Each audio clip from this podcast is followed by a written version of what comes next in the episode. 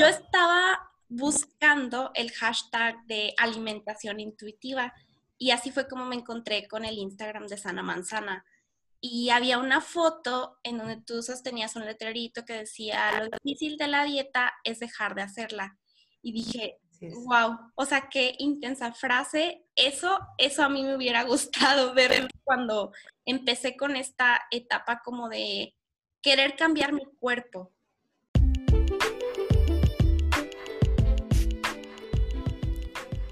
Bienvenidos a Papáchate el Alma, un podcast sobre el cuidado de la tierra, el cuidado de tu cuerpo y el cuidado de tu mente, para vivir y disfrutar del aquí y el ahora. Mi nombre es Laura Olmos, gracias por escucharme.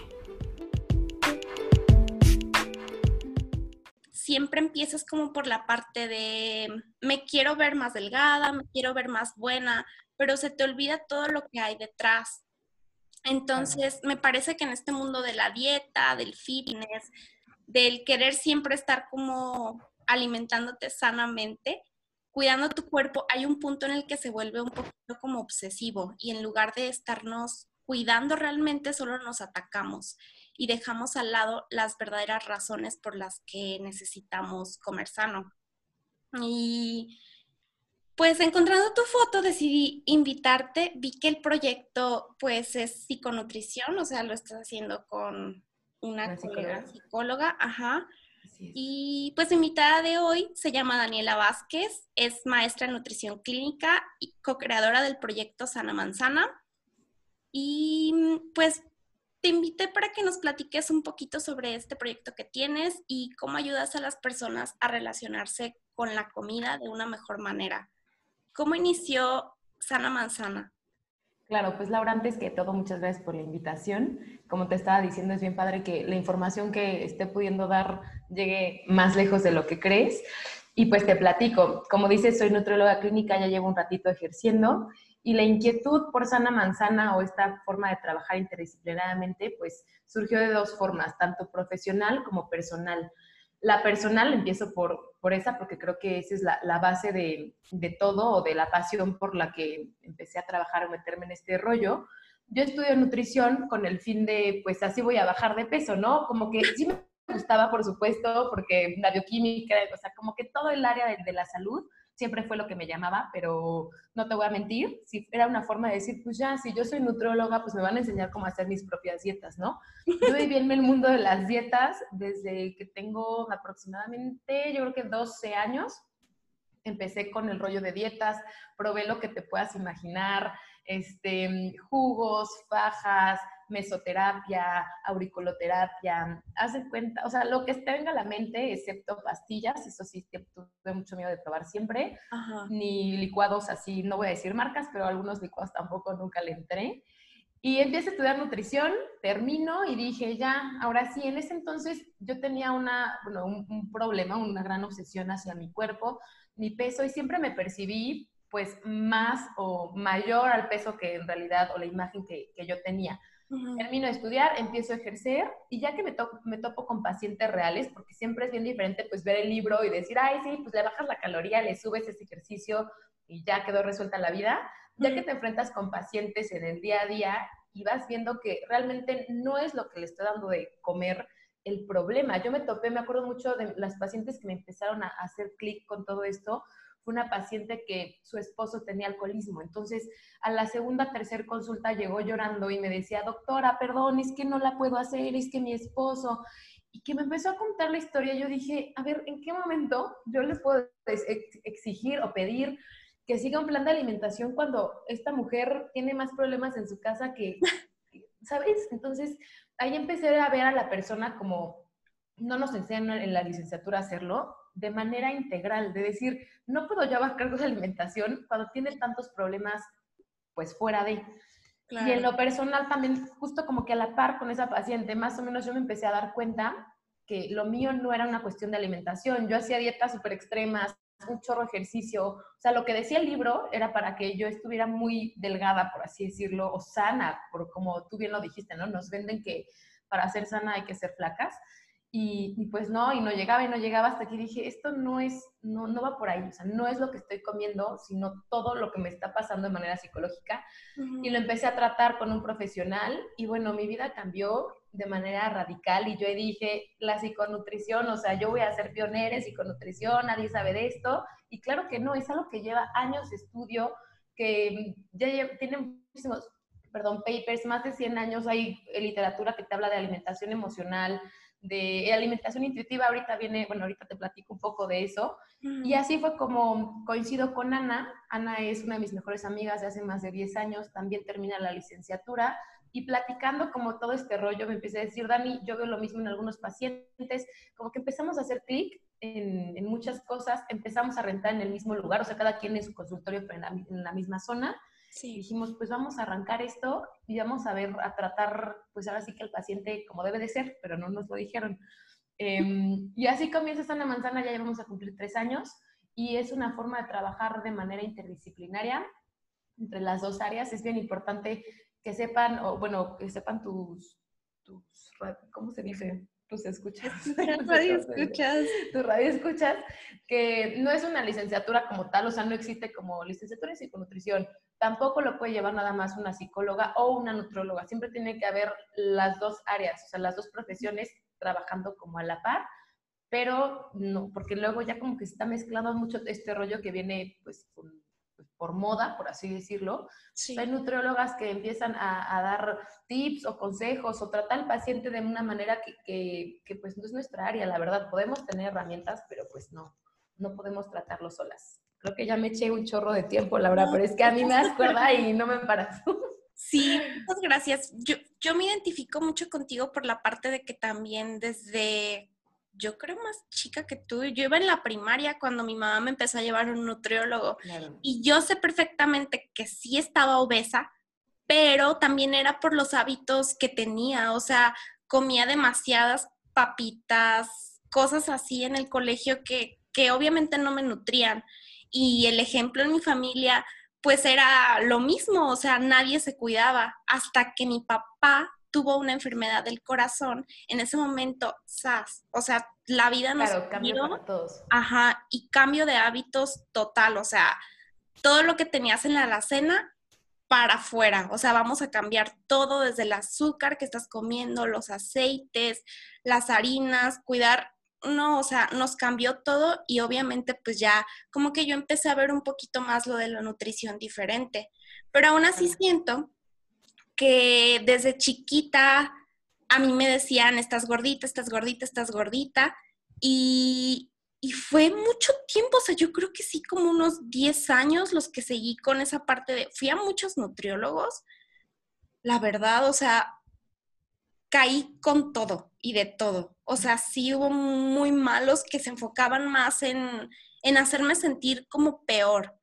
Pero después, yo solita, informándome, o conociéndome, empezándome a conocer o saber lo que le hacía bien a mi cuerpo, fue como cambié esta perspectiva, dejar de contar las calorías, porque, ay no, o sea, es muy desgastante, muy desgastante saber que tengo que comer, no sé, 1200, 1500 calorías al día. Y, y ya si me comí un desayuno, no sé, cinco tortillas porque tenía hambre, ya no voy a poder comer bien todo el día. Era muy desgastante.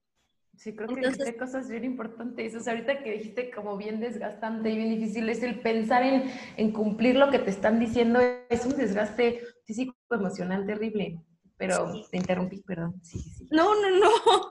Está muy bien. En, bueno, ¿y en qué, mm, qué ventajas tiene la psiconutrición a comparación con simplemente la nutrición en sí o con otras formas de abordar la nutrición? Okay. Pues mira, yo creo que hay, habemos profesionales para todo, o sea, hablando en el rango de nutrición. Yo te puedo decir que tal vez mi forma de trabajar o mi filosofía no, no se comparta con todos los pacientes que llegan a mi consultorio ¿Por qué? Porque todos los nutriólogos tenemos todavía esa imagen, no es que esté mal, pero así es como nos formaron, o como la sociedad nos ve, como un, un nutrólogo es trabajar de peso. Entonces, cuando llegan a mi consultorio y empiezan a ver que no es mi objetivo principal, que empiezo a hacer preguntas tal vez que pueden salir de la rutina de, del qué comiste y cuánto comiste, puedo no ser compatible. Pero una de las ventajas, y que yo lo he visto con pacientes que empiezan solo conmigo y llega un punto en que hacemos la intervención, o sea, se le propone al paciente, eso es bien importante. O sea, puede llegar a mí, conmigo un paciente y decir, Dani, yo solo quiero consulta de nutrición, no me interesa este, hacer psiconutrición y no hay ningún problema. O sea, yo lo puedo ver como nutrición nada más. Pero la, la diferencia es que empiezan a ver, o empezamos, porque la verdad es un trabajo en equipo bien padre, empezamos a conocer el por qué, en, en el porqué del peso actual y el por qué empezó esa relación afectada, por así decirlo, con el peso y con la comida. Yo creo que, digo, tú y yo somos, un, somos testimonios de esto y la cultura de las dietas ha hecho que, que veamos la relación con el cuerpo y la comida de una manera, pues, pecadora, no sé cómo decirlo, o sea, como el, ya me van a regañar, como tú ahorita que me dijiste, es que yo iba con, o sea, casi que vas con miedo al nutriólogo de, es que me va a regañar porque no la cumplí o no voy a bajar. Me acuerdo que llegaban pacientes y Dani, es que me vas a regañar porque me comí el pastel de, no sé. Y en lugar de yo decir, y por, ¿sabes? Era como, ¿y estaba rico? Te juro que su cara era como, ¿y por qué me estás preguntando? O sea, regáñame. El paciente me decía, Dani, pero regáñame. yo, es que, ¿por qué te voy a regañar? ¿Sabes? Como que estamos tan afectados en esa relación que, que creo que es una de las dificultades con las que me, me, me enfrento pero bueno, concluyendo tu pregunta, la ventaja es que empiezas tú a autoconocerte también, aunque muchas personas no saben ni siquiera si tienen colitis, si están inflamadas, si esa relación empezó a afectarse con su mamá, como es un ejemplo nuestro, ¿sabes? Como cosas que, que ya serán muy personales y ya que las empiezan a trabajar de la raíz, de repente llega un punto en que Ana me dice, Dani, esta vez no tengo nada que decirte, o sea, ya la consulta se fue por otro lado. Entonces, van viendo que la comida no es, el, no es el problema, sino todo lo que hay debajo de. Entonces, la verdad es una forma de trabajar bien, bien padre. Muy bien. ¿Y tú crees que es difícil mantener una relación saludable con la comida? Sí, 100%. 100%. Y te lo puedo decir yo que, que, lo veo de los dos lados y que ya llevo años trabajando de manera personal con la, mi relación con la comida del cuerpo, creo que, creo que si no lo vives y lo ejerces sería bien fácil decir, ay, sí, es bien fácil. Y no es cierto, no es fácil. O sea, yo puedo recaer yo misma, mis pacientes pueden recaer, es una, no es algo lineal, es algo que se tiene que mantener, no te voy a decir que toda la vida en terapia, porque cada quien tendrá sus tiempos, pero pues somos seres cambiantes. Creo que aquí lo único que no cambia es el tiempo. Entonces, sí es difícil, pero se puede. Y se mejora, o sea, yo hablo de lo mío, no, no, no hablaré de pacientes, que ya no recaes al mismo, al mismo daño, por así decirlo. Ya no ves la comida igual, tal vez te vuelva a causar algo de miedo, pero ya sabes con qué herramientas o qué te está afectando. Tengo ansiedad y me voy a comer el pastel. A ver, ¿por qué tengo ansiedad? Y empiezas a, a identificar y ya decides, ¿te comes todo el pastel o te comes la mitad o te comes una manzana? ¿Sabes? Como que vas agarrando herramientas para no recaer en, como fue tal vez al principio. Sí, sí, a, mí me pasa completamente eso, o sea, todavía no es como problema cerrado, sino que de repente digo, ay, como que tengo antojo, pero ¿de qué tengo antojo? O sea, empiezo a reconocerme, o por ejemplo, ay, no comí mucho hoy, estuvo bien eso, pero sí como que ya no caes tanto en, ay, las calorías que me comí, tengo que correr mañana tanto. Claro pero tienes que conocerte, conocerte y ver cómo funciona tu ciclo de esa relación, porque sí, sí es algo muy difícil, o sea, es, es una lucha diaria, la verdad. Así es. Y ¿cuáles son los principales factores que construyen esa relación con la comida? Pues mira, hablando del hambre, tenemos diferentes factores. Están los factores psicológicos, los, bueno, psicológicos, los bioquímicos, los sociales y los, ya te dije psicológicos, sí, principalmente psicológicos, fisiológicos y sociales. Vamos a quedarnos con esos tres porque ya de ahí como que se, se siguen más. Los psicológicos, pues entran aquí todo lo emocional, o sea, eso está comprobadísimo. No podemos separar literalmente y cuerpo. Si hay unas emociones que se relacionan con la comida, ya es un factor.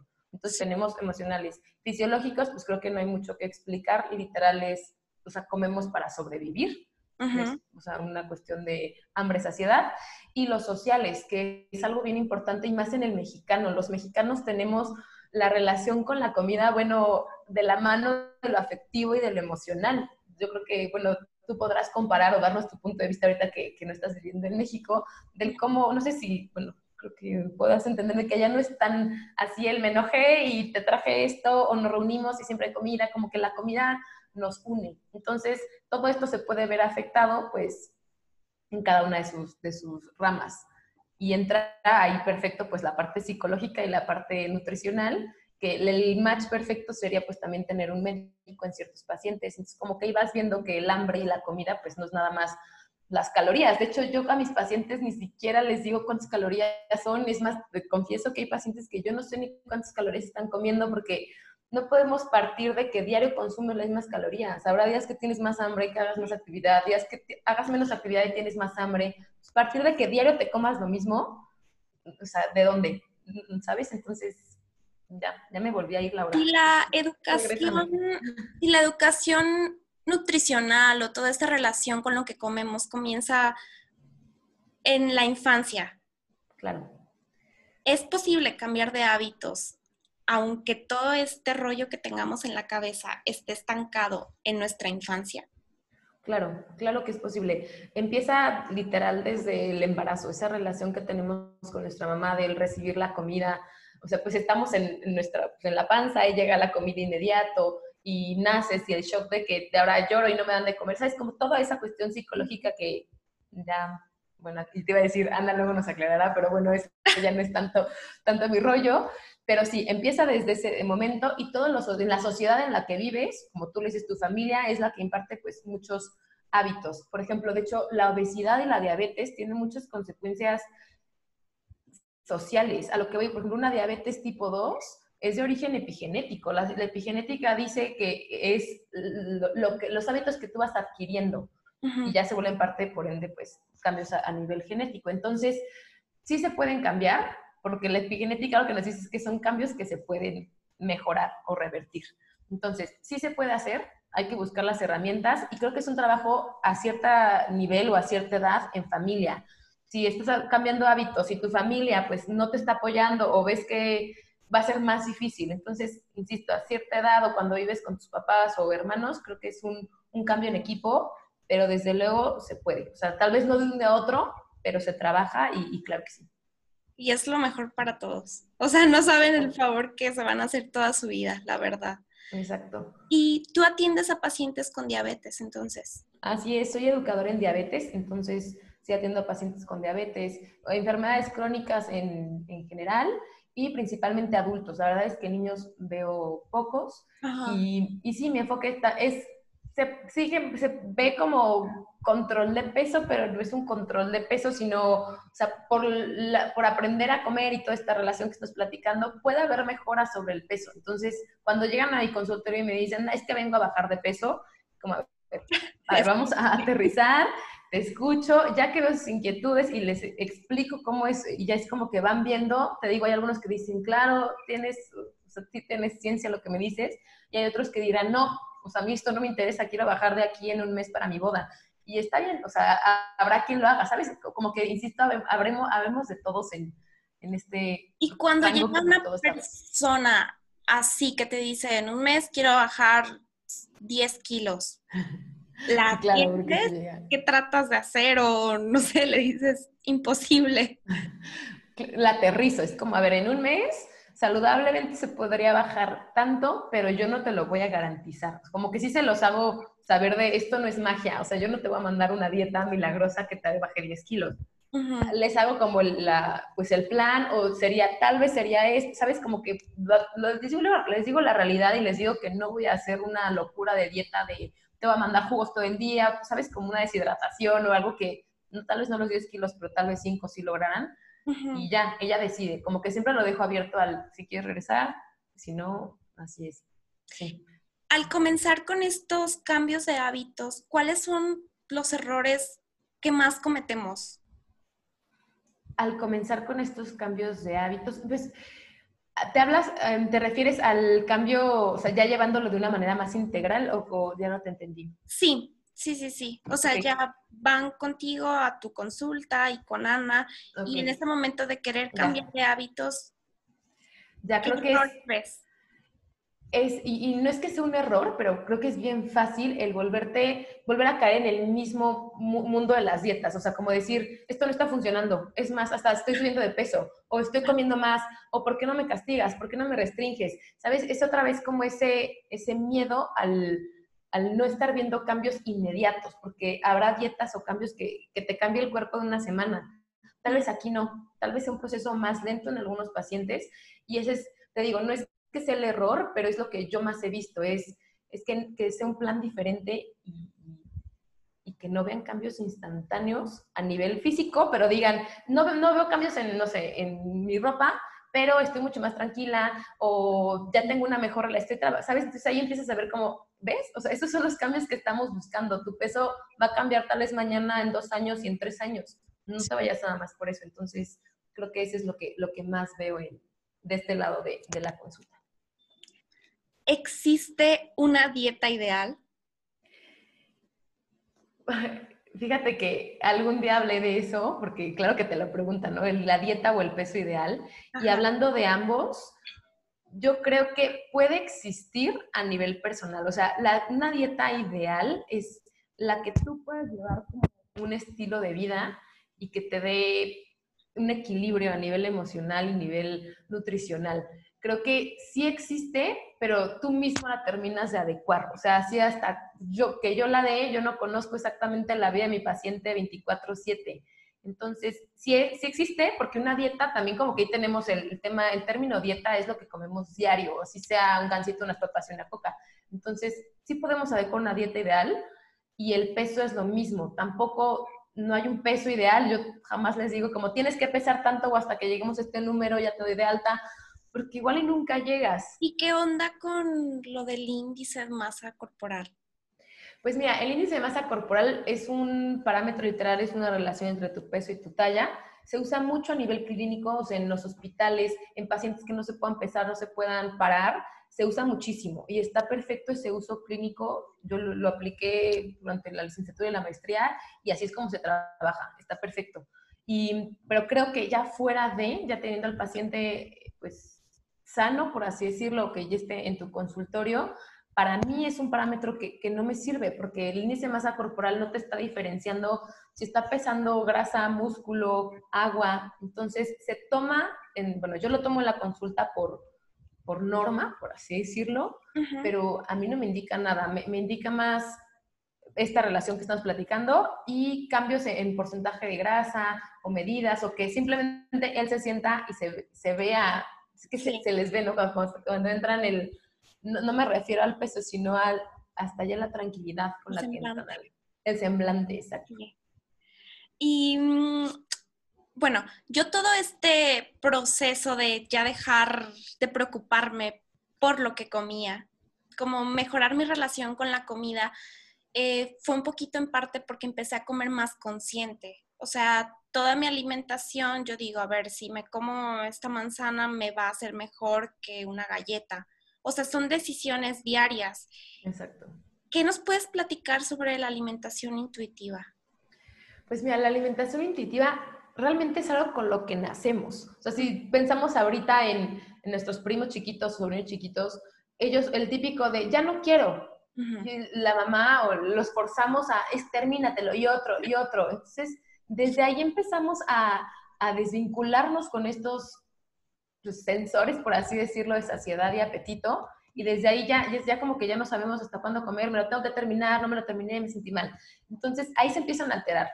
Y poco a poco reconectando con y haciendo un trabajo de, a ver, no es lo que me dice la hojita, sino que tú me decías, no, igual me comí cinco tortillas, pero realmente sigo teniendo hambre. Volver a identificar hambre emocional con hambre fisiológica que es, bueno, no es, no es que sea sencillo, pero el hambre fisiológica es para sobrevivir. O sea, si ahorita te dan una manzana y aunque quisieras haberte comido una pizza, te la comes, ¿sabes? Es como una necesidad.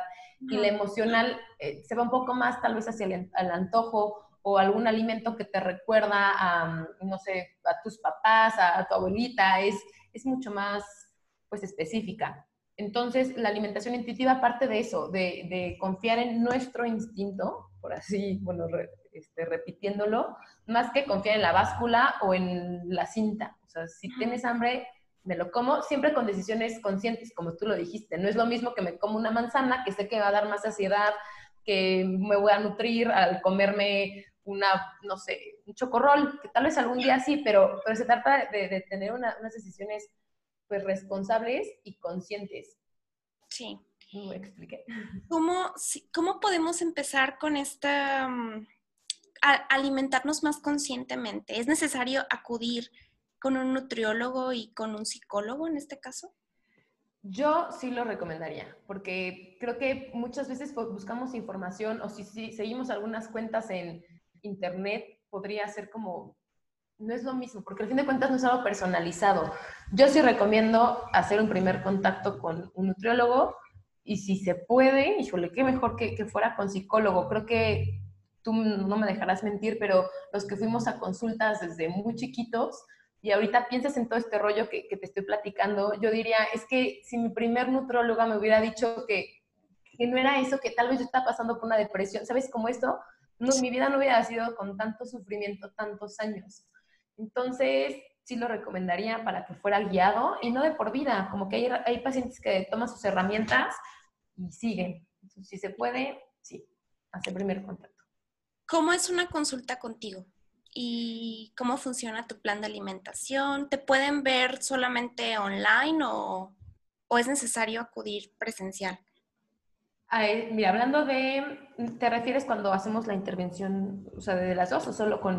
ambas o solo contigo. Ambas o sola. Bueno, sola, puede, no, yo trabajo, es más, es más mi consulta presencial que la consulta online, pero sí hago consulta online. Creo que el primer contacto, bueno, a mí me encanta que la primera vez sí sea presencial, perdón, si se puede, y si no, pues siempre online, obviamente por distancias.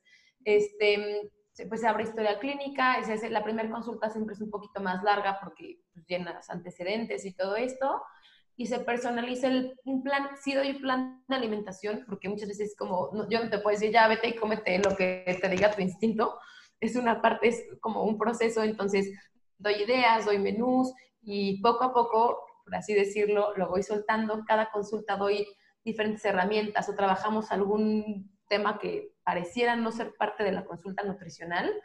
Y nos vemos cada dos o tres semanas, dependiendo, en caso de que seas yo sola, y en caso de que sea también con Ana, o sea, con psicología, se hace una primera entrevista a las, los tres, o sea, Ana, yo y el paciente, se platica la forma de trabajo y, bueno, Ana los agenda cada que ella lo sepa, y yo igual aproximadamente cada dos tres semanas, un mes también. Entonces es más o menos así eh, la forma de trabajo.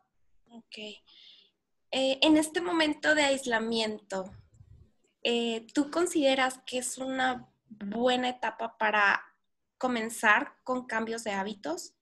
Totalmente, sí, completamente. Completamente depende cómo lo veamos. O sea, si, si nos vamos a, no sé, te voy a decir a todo lo que nos están vendiendo ahorita y me voy a comprar la dieta keto y me voy a comprar 18 sobres de proteína. Creo que eso no es algo sostenible. Entonces ahí creo que sí puedes generar más estrés, vas a tener más hambre, si es algo nuevo, no es que lo esté juzgando quien lo haga, pero hacerlo a distancia creo que puede ser un poco más complicado y más con toda la carga emocional que, que estamos teniendo en este aislamiento.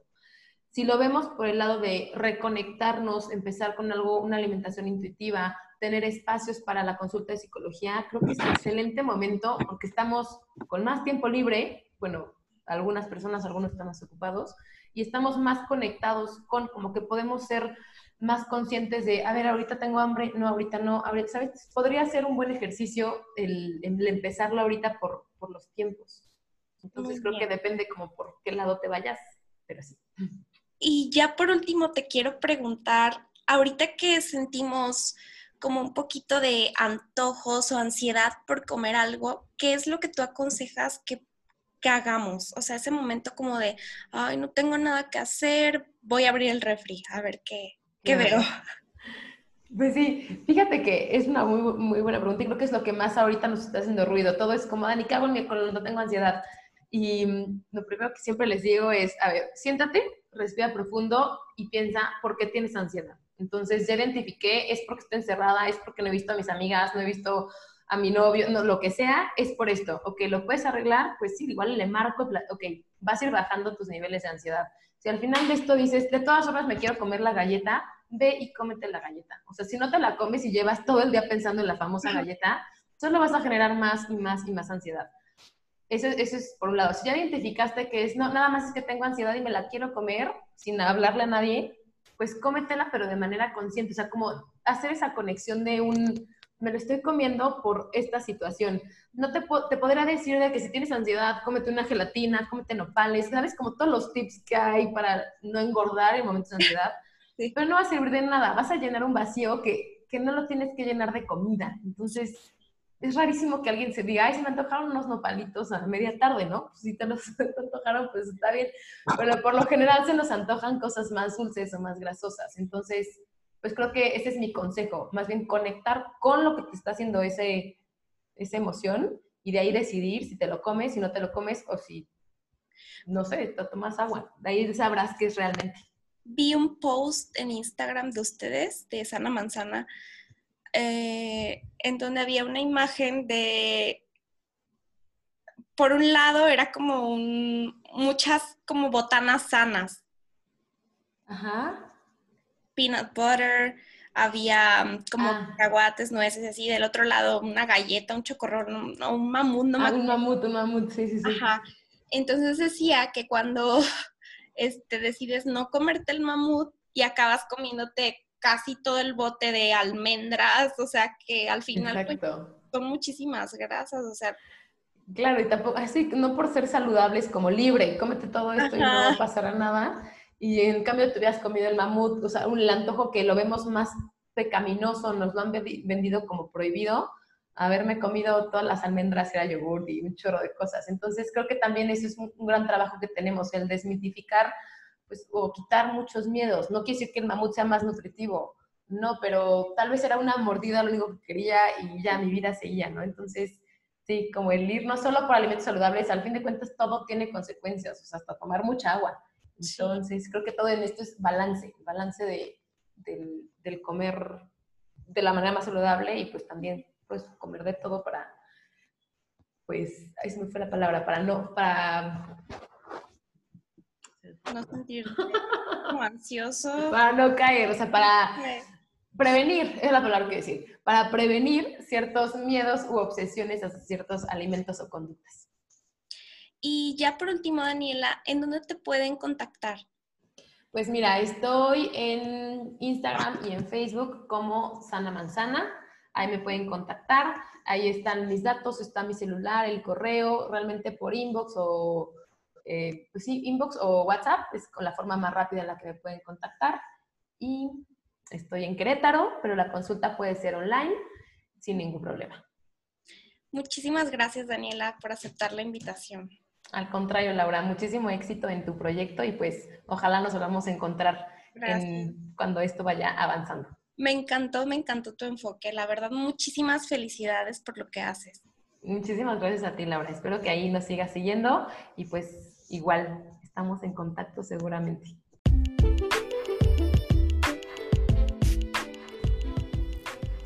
Si te gustó este episodio, compártelo con toda la gente que ames. Nos vemos el próximo martes.